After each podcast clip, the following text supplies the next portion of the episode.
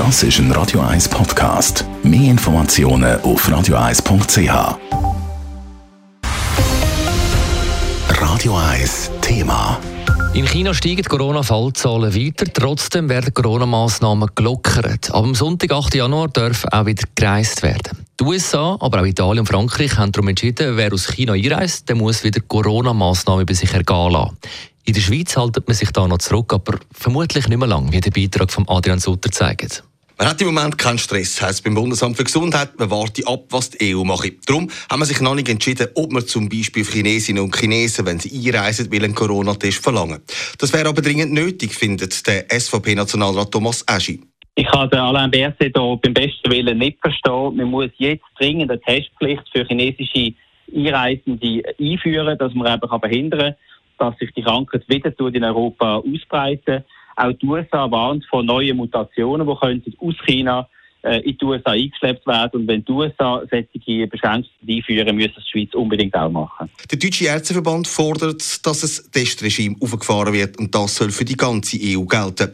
Weil die Gefahr besteht, dass durch die hohe Corona-Welle in China auch das Virus wieder mutiert ist. Wenn alle mitmachen, müsste die Schweiz auch, meint die grüne Nationalrätin Katharina Prelitsch. Also grundsätzlich haben wir das Glück, dass wir jetzt in der Schweiz eine hohe Immunität haben. Von dort her können wir es gelassener nehmen als noch vor zwei Jahren. Ich glaube dann aber, wenn alle mitmachen, europamäßig, dann wäre es schwierig, wenn wir als Schweiz allein sind.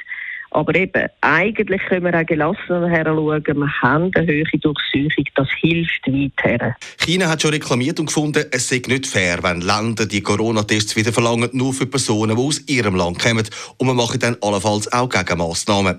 Genau das macht Katharina Prelitsch ein bisschen Bauchweh, weil seit dem neuen Jahr sind Corona-Tests in der Schweiz nicht mehr gratis wenn es dann umgekehrt wieder so anfängt zu laufen, dass dann die Länder umgekehrt auch von der Schweiz erwarten, dass man wieder muss Tests bringen muss und man jetzt gerade wieder anfängt, die Tests zahlungspflichtig zu machen, geht das nicht auf. Dann müssen wir auf das zurückkommen und sagen, okay, wenn der Test wieder angesagt ist, dann aber bitte übernommen auch vom Bund.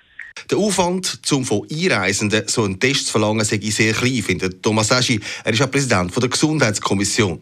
Man wüsste ganz genau aus der Vergangenheit, was es bedeutet, wenn plötzlich neue Corona-Varianten ins Land kommen. Wir haben damals zu spät reagiert und dass man jetzt äh, unter Umständen den gleichen einmal macht, mit neuen Mutationen, das kann ich am besten Willen nicht verstehen. Ich werde mich persönlich auch in der Gesundheitskommission nächste Woche dafür einsetzen, äh, dass der Bundesrat dringend aufgefordert wird, entsprechende Massnahmen zu ergreifen. Gut möglich, dass man im Bundesamt für Gesundheit bald doch noch muss reagieren muss. Mindestens dann, wenn auch die EU reagiert und die Corona-Tests wieder einführt. Adrian Sutter, Radio 1. Radio 1 Thema. Jederzeit zum Nachlesen als Podcast auf radio1.ch.